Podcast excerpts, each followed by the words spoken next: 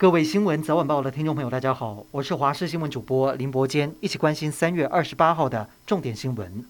今天下午五点发生规模四点六地震，震央在花莲县政府南南西方一百零二点三公里，深度约十一点三公里，最大震度是台东、花莲三级以及高雄二级。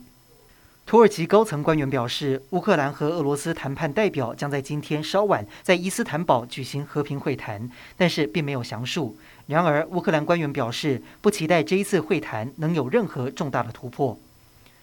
指挥中心公布，今天新增九十三例的境外移入，同时也出现了三十四例的本土确诊，包括桃园大潭电厂十一例，基隆小吃店十二例，新北也增加六人染疫，台东新增三人，有两例是卑南家庭群聚。而有一例是新增的不明感染源个案。虽然跟昨天本土确诊的八十三例相比，今天确诊个案变少了，但是又新增两条的不明感染源传播链，目前已经累计十一条。指挥中心指挥官陈时中表示，尤其基隆小吃店和新北中和的家庭群聚要密切注意。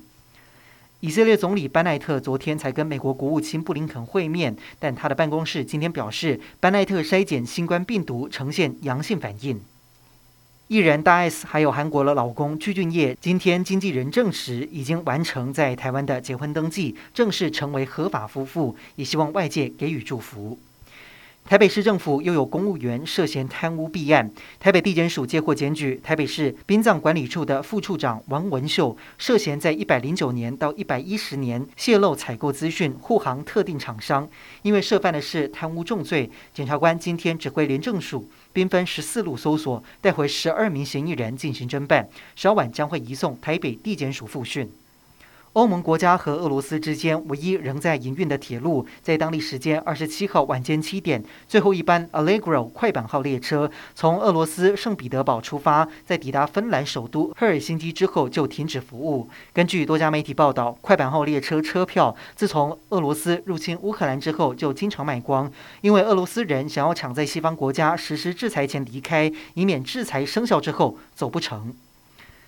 卫福部长陈时中今天上午出席董事基金会二零二二戒烟救营活动，宣布跟太太组队报名戒烟，成为今年的第一位参赛者。他坦言，要下定决心戒烟真的很难，强调自己要扮演领头羊的角色，希望更多民众戒烟。只是他突然报名戒烟，塑造健康形象，被外界解读是不是要为了参选铺路？对此，陈时中表示，不是因为参选才戒烟，是因为疫情影响，加上烟害防治法修法，以及董事基金会主任林清利写信鼓励他，才让他起心动念。